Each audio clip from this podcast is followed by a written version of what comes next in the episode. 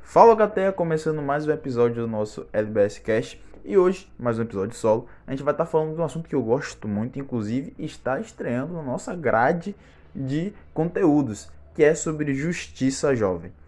É a minha animação favorita, então possa ser que tenha um pouco aqui de falta de imparcialidade. Eu posso estar passando paninho para algumas coisas, mas a gente vai fazer basicamente uma review. Não vai ser necessariamente uma análise sobre essa quarta temporada que acabou na semana passada, é, vai ser mais uma review, a gente não vai destrinchar a quarta temporada inteira, a gente vai falar sobre alguns detalhes, tanto da quarta, a gente vai lembrar algumas outras coisas, porque tem algumas coisas interessantes para se falar.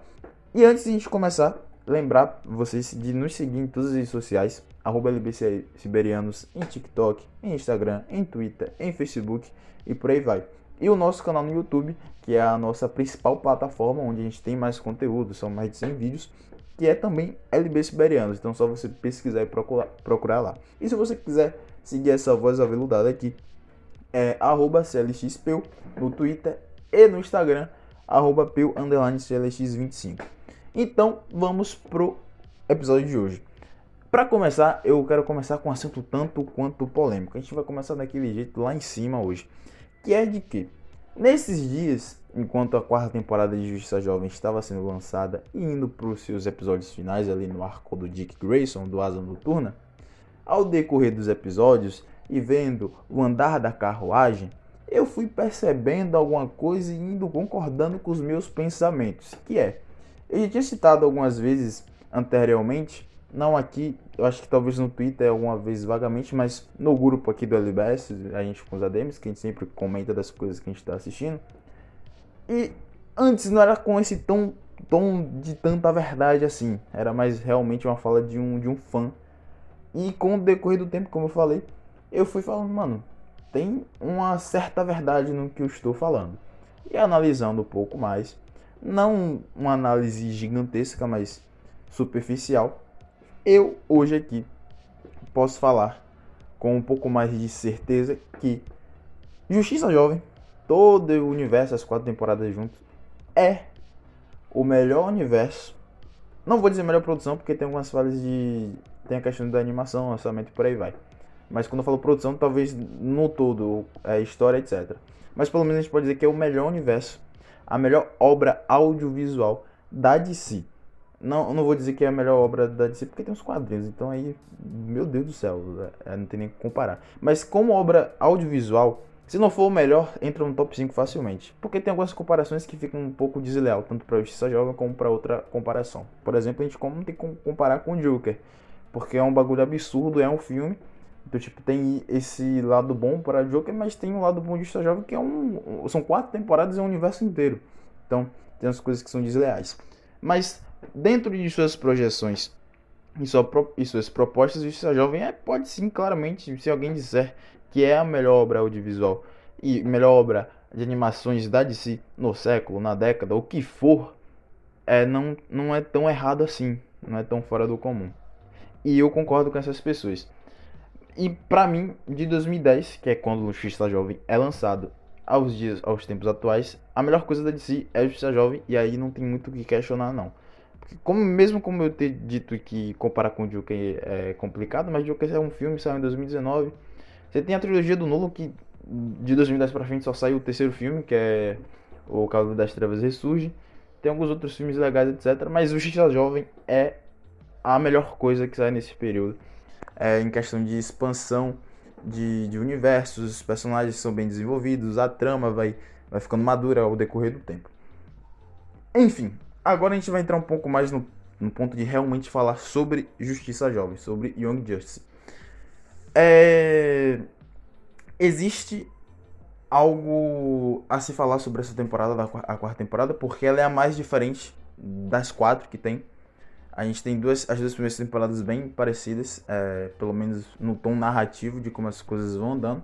A segunda é um pouco mais séria, porque ela já tem é, um, já tem uma projeção mais clara do que a primeira. A primeira ela, apesar de a primeira ser a melhor temporada de todas, a ela demora um pouco pra se entender, porque é uma primeira temporada apresentando a maioria dos personagens. Os primeiros episódios da primeira temporada são muito de vou fazer algumas missões é, aleatórias aqui para apresentar os personagens. A gente teve isso com a Miss March, teve isso com a Artemis e, e, foi, e foi assim sucessivamente. Aí algumas missões com a Zatanna, quando a Zatanna foi, apareceu, com, com a Rocket e, e por aí vai. E a segunda temporada é um pouco mais séria, até porque tem essa fase de tempo, tem um time skip de dois anos. E a terceira temporada, é, que é a mais problemática, eu gosto da terceira temporada, mas é a mais problemática, querendo ou não, das quatro, das quatro. Não vou dizer a pior, porque eu não acho injusto vocês chamar uma temporada de Justiça Jovem pior, mas a que tem menos qualidade. Porque a primeira temporada é muito boa, é espetacular. A segunda temporada é, é muito boa e essa quarta temporada ela é excepcional. E a terceira, ela é legal. Enfim, a quarta temporada ela é muito diferente porque ela assume o padrão pouco visto. Eu não lembro de alguma série, de algum anime, de algum, de algum filme, não, mas animação que use o padrão que Justiça Jovem usou nessa quarta temporada, que foi dividir em arcos, mas não arcos como você está acostumado a ver em animes. É, eram arcos isolados sobre um personagem específico do grupo original de Justiça Jovem, lá da primeira equipe, é, que era Artemis, o Dick Grayson, a Asa Noturna, a Aqualed, o Calduran, a Miss Mart, o Azatana e a Rocket. São esses personagens. Você não tem o Wally porque, infelizmente, o Wally... Não quero tocar nesse assunto porque isso me dói um pouco. Mas, enfim, tem essa divisão. Então, a gente tem ali o primeiro arco do... Em tese, em tese não. É, eu usei a palavra errada, me desculpe. Mas, em primeira vista, é um pouco confuso para você entender qual era o do rolê dessa da temporada. Inclusive, me enganou muito o subtítulo dessa temporada, que quando veio com Phantoms, eu não associei logo com a Zona Fantasma, que foi que a gente descobriu ali na, na metade da temporada pra frente, que a gente descobriu que tinha a ver com Zona Fantasma. E eu realmente achei que o Phantoms eram coisas a ver com fantasmas e iam correlacionar com traumas do passado do, dos membros originais da equipe, por isso que teriam arcos de cada um. E para mim tava tudo isso até o arco das até o arco da Artemis. A partir do arco da Zatanna eu fui falando, é, não é tão assim. Tanto que eu tava, eu tava real esperando que no arco do Dick Grayson eles iam adaptar alguma coisa a ver com Jason Todd, como um fantasma da vida do Dick Grayson, mas não foi isso. Era uma boa teoria, pelo menos, mas não foi isso. E aí, no decorrer da temporada, você vai entendendo qual é o dos arcos que eles vão se correlacionar lá na frente. E o arco do Asa Noturna, ele tem pontos bons e pontos positivos nesse, nesse, nesse sentido de como são vários arcos e no final vão todos somar. Existe um problema que é, o arco da Asa Noturna não é um arco dele, porque é o arco que vai resumir tudo, que vai somar tudo e dar no... é tipo um ultimato da temporada. Então tem esse lado negativo que não é um arco do personagem. Você não vai ter tanto desenvolvimento assim em cima do Dick. E eu acho que seria interessantíssimo você fazer isso com ele. É... Dado que existe não uma problemática de ruim, mas uma problemática de, de, no Dick que eu acho interessante que eu vou trazer um vídeo mais pra frente no canal falando só sobre isso, sobre a queda do Dick Grayson fazendo eu vou destrinchar toda a trajetória dele da primeira temporada até a quarta. Enfim, mas tem um lado positivo que é você casar todos esses arcos e trazer a solução, trazer o, o fechamento da temporada ali. No todo, a quarta temporada ela tem pontos altos é, e pontos, alguns pontos negativos, como esse. É, o arco da Rocket também tem, algum, tem alguns problemas porque não é um arco dela. Tipo, ela é a personagem que tá ali no centro, tá, tá fazendo as coisas. A maioria das coisas andar, porque o. O arco da Rocket ela divide muito protagonismo com o Lorzod. Então tem esse probleminha. Inclusive esse, esse personagem. que Esse personagem não. A quarta temporada ela foi essencial hum, agregando personagens novos. O Lorzod é uma, é uma adição muito boa como um antagonista na maior parte da temporada. E na primeira parte, os três primeiros episódios, a gente não sabia quem ele era, a gente sabia só que tinha um, alguém com a esfera do, do tempo que estava mexendo com as coisas. E da, a partir do arco da Rocket, quando você vem para a segunda parte da temporada, você sabe que é o Lorzod. Então, ele é um antagonista muito bom. Os outros personagens que foram, foram adicionados ao decorrer do tempo também são muito bons. E eu acho que, em questão de adição de personagens, Justiça Jovem foi muito bom. É, outro, outro ponto que é, acho que é extremamente interessante é como essa temporada ela teve um pouco mais de liberdade sobre essa questão que eu fui falando que ao decorrer das temporadas de Ser Jovem foi é, recebendo um tom de maturidade, um tom mais pesado. Porque você vai percebendo que os personagens eles vão ficando mais velhos, eles têm outras problemáticas mais complicadas do que um problema de um, de um adolescente. Então, tipo, por isso mesmo que eu, que eu falo sobre a queda do Dick Grayson. Não, o Dick Grayson lá da primeira temporada com 14 anos, eu acho que era a idade dele, porque eu acho que ele era o mais novo do, de todos ali.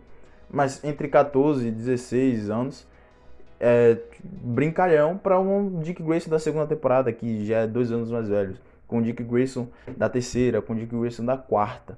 Então a quarta tem esses problemas. O arco da Zatanna é um arco extremamente metafórico, filosófico, inclusive quando você vai ver os créditos, tem muito isso dela citando, recitando poemas.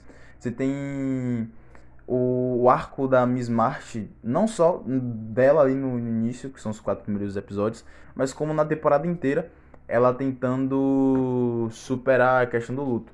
Inclusive, inclusive sobre esses assuntos delicados, a quarta temporada ela é uma carta aberta de que as pessoas que estão produzindo aquilo, elas se importam com quem estão assistindo, porque você tem é, assuntos extremamente importantes que são bem trabalhados, mesmo que minimamente ou não com como a pauta principal, mas eles são, eles têm uma certa importância e eles têm um, pelo menos um, um certo holofote. A gente teve o arco incrível do, do, do Logan, do Garfield Logan, o Mutano, e que ele não é apesar de ser o, o, grande protagonista da terceira temporada, um, dois na verdade, porque tem ele, ele era o líder dos Renegados, que é a equipe principal da terceira temporada, apesar de ser Justiça Jovem, mas os Renegados foram os principais.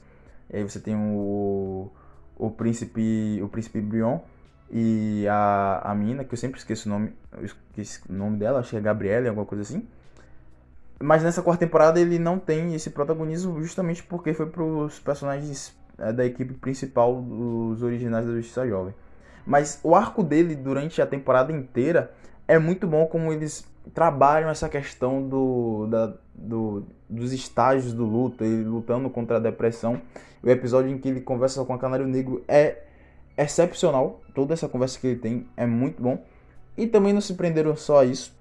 A gente teve alguns, alguns momentos que é, deixaram explícitos coisas como é, crise existencial, crise de ansiedade. O Dick Grayson e o Superboy teve muito isso. O Superboy foi um personagem que, mesmo tendo um retrocesso, não de desenvolvimento, mas retrocesso contra, com ele mesmo, mas eu acho que eu amo é, essa dualidade de você retroceder um personagem para que ele possa se entender e depois, quando o arco dele ali acabar, ele finalmente se encontrar. E é o que acontece com o Superboy nessa temporada. A gente teve no início do arco da Rocket também um o filho de, o filho dela é autista, etc. E isso me pegou um pouco por conta de algumas coisas pessoais minhas. Não vou entrar muito aqui é, nesse, nesse assunto. Deixa eu ver, teve mais alguma coisa só que não tô lembrando sobre essa questão de representatividade de estar tá citando coisas importantes. Teve o Aqualed, o Calduran, continuando o romance com o namorado dele. E eu acho que é algo legal a, a continuar fazendo. Mas acho que que eu me lembro aqui, esses são pelo menos assuntos delicados que foram retratados nessa temporada de forma muito boa. Continuando, é, eu acho que a quarta temporada, sobre essa questão do, do tom mais pesado, eles tiveram mais liberdade. E a quarta temporada ela vem para resolver um, um, um, problema da terceira que é tipo. Eu acho que o maior problema da terceira temporada é se chamar Justiça Jovem, sendo que a equipe principal inteira ninguém é tão ativo assim. O, a Miss March queria tirar uma férias com, com o Superboy. A Artemis estava um pouco mais ali background. O Dick não, te, não queria se envolver com nada. O Aqualed estava mais como na Liga da Justiça porque ele era o tava como o manto do Aquaman. Então, é, e veio muitos personagens para você trabalhar, para você desenvolver, então ficou tipo uma bola de neve. E aí a quarta temporada falou: vamos retratar os, os, os personagens principais. É... E eu acho que uma coisa que eu gostei muito dessa temporada também. Eu tô indo um pouco assim, um pouco confusa linha de raciocínio, porque, eu, como eu falei, é uma review, então tipo, eu vou falar as coisas que eu for lembrando é, ao longo do tempo. A gente vai ter outro episódio, outro episódio, a gente vai ter alguns vídeos no canal, a gente falando melhor é, sobre análise, sobre comparação de temporadas, por exemplo, e por aí vai. Mas uma coisa que eu gostei muito dessa temporada é como você perceber. Como eu disse, usando o exemplo do Dick Grayson, que eu já usei aqui umas três vezes, eu sei que eu estou repetindo o mesmo discurso, mas você perceber como a história ela ela mudou porque como eu disse na primeira temporada a proje você não no início você não tinha muito uma projeção de onde você ia era uma história um pouco mais leve é, muito por conta do, do elenco ser bem jovem, adolescente. É jovem, justiça jovem, gigantesco no nome. E aí eu acho que é interessante como os plots, as tramas vão ficando complexas ao decorrer do tempo, juntamente com os personagens ficando mais velhos, tendo problemáticas mais delicadas, importantes e complicadas. E, e, e, como isso vai, isso vai se tornando até chegar na quarta temporada e você ter isso. Outra coisa que eu acho muito legal é como eles vão expandindo o universo. Como eu disse lá no início, o Justiça Jovem não é o melhor universo da DC só porque tem uma trama legalzinha, os personagens são bem desenvolvidos. Um dos pontos é porque eles expandem demais e muito bem o universo que existe dentro da, da, daquela, daquela animação personagens que são citados, personagens que aparecem e você fica, meu Deus, meu Deus. Inclusive, o último episódio da quarta temporada você vê, tipo, o Brainiac, você vê a Supergirl, é, como a fúria do Darkseid. O próprio Darkseid, quando ele aparece, porque o Darkseid a gente sabe que ele é um vilão, só que ele é um vilão que ele não tá se mexendo. Ele manipula outras pessoas ou manda seus minions, seus servos, alguma coisa assim. Mas ainda de fato não, não é o vilão. E a gente sabe que Justiça Jovem está preparando o terreno para isso. Então, a própria aparição do Darkseid desde lá a primeira temporada é algo muito bom, algo que todo mundo fica pouco animado quando vê o Darkseid, porque é o Darkseid. É, o Savage sendo um baita vilão. Eu, eu, eu nunca fui um dos maiores fãs do Vandal Savage como vilão. Eu nunca vi tanta graça assim. Essa quarta temporada me convenceu, essa quarta temporada me conquistou principalmente ali no arco do, da Zatanna, que explicam o rolê do Savage, o da, da Zatanna e do, do, e do Aqualed, que explica um pouco mais qual é o rolê do, do Savage, o, o acordo que ele fez com o Clarion e toda a treta dele com, com a Ordem do Caos e a Ordem do. Eu nunca lembro o nome. Da Ordem do, do Nabu do Senhor Destino. Que é o. Enfim. É eu tô perdendo um pouco além de raciocínio aqui, então vou pegar uma colinha aqui. ah, uma coisa que eu acho essencial de Justiça Jovem, que vem desde a essência da primeira temporada, é de como eles trabalham personagens coadjuvantes. E para mim é isso que tem. Esse é o toque especial desse universo.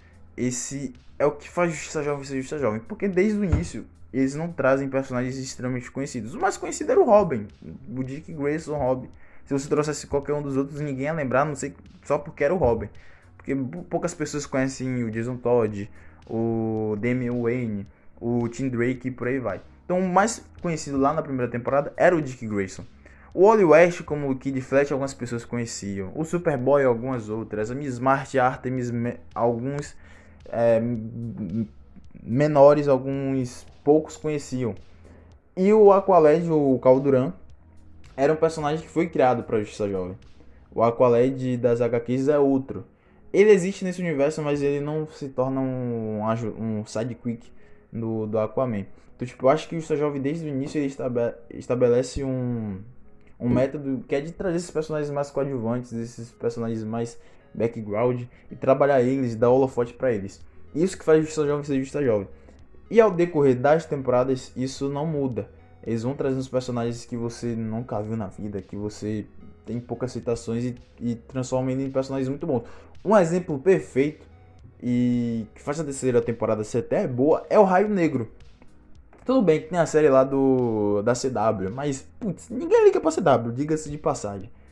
É, principalmente hoje, que as séries foram decaindo. Mas o Raio Negro na terceira temporada de Justiça Jovem, ele é essencial, ele é muito importante. Tudo bem que na quarta temporada a maioria dos personagens que foram trabalhados na terceira não tiveram tantos holofotes, como o próprio Príncipe Brion, a Gabriele, que eu acho que é o nome dela é Gabriele, e o Raio Negro também não. Eu sempre acho interessante como eles trazem esses personagens é, muito coadjuvantes nas HQs ou filmes e por aí vai. E eles tornam eles importantes. Na segunda temporada a gente tem o Besouro Azul. Então, tipo, é, eu, na minha concepção, o Besouro Azul começa a ser popularizado a partir de Jovem, na segunda temporada. Então tem sido toda aquela questão dos velhos, o Besouro Azul, Besouro Verde, Besouro Negro e por aí vai.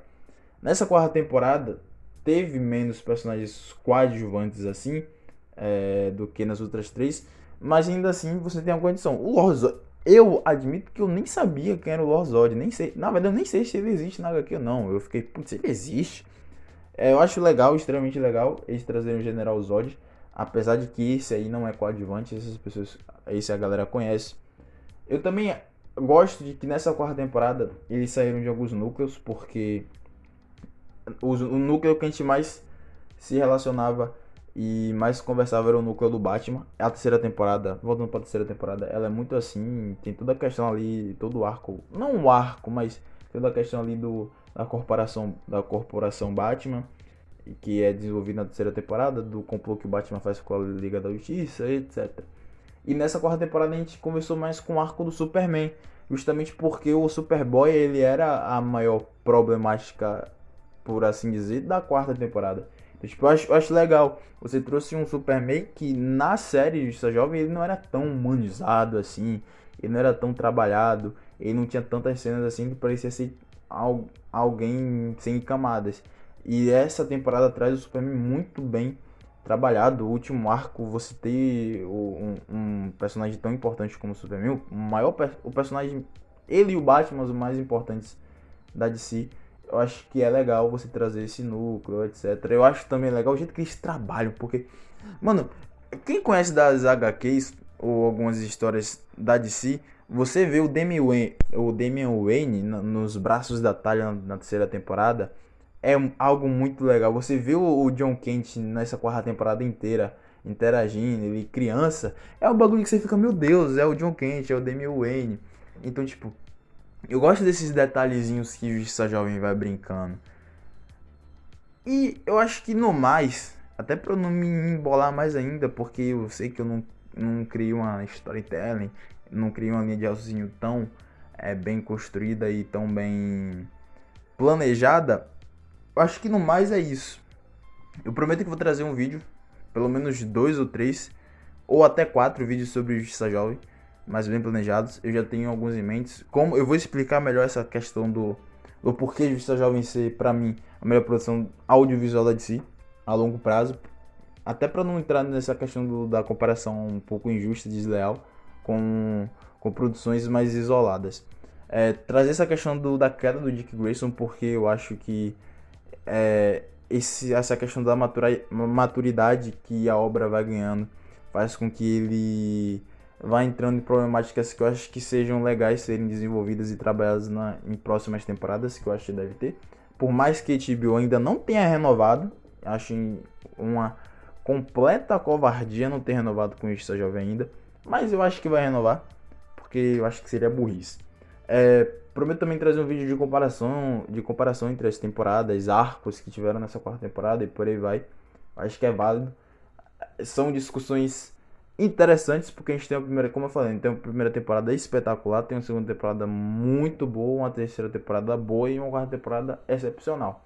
Então, tipo, é uma briga legal quando você for destrinchar e analisar de fato. A gente pode trazer outro, alguns outros vídeos é, teóricos, etc. Inclusive, minha maior teoria é que o Wally vai voltar.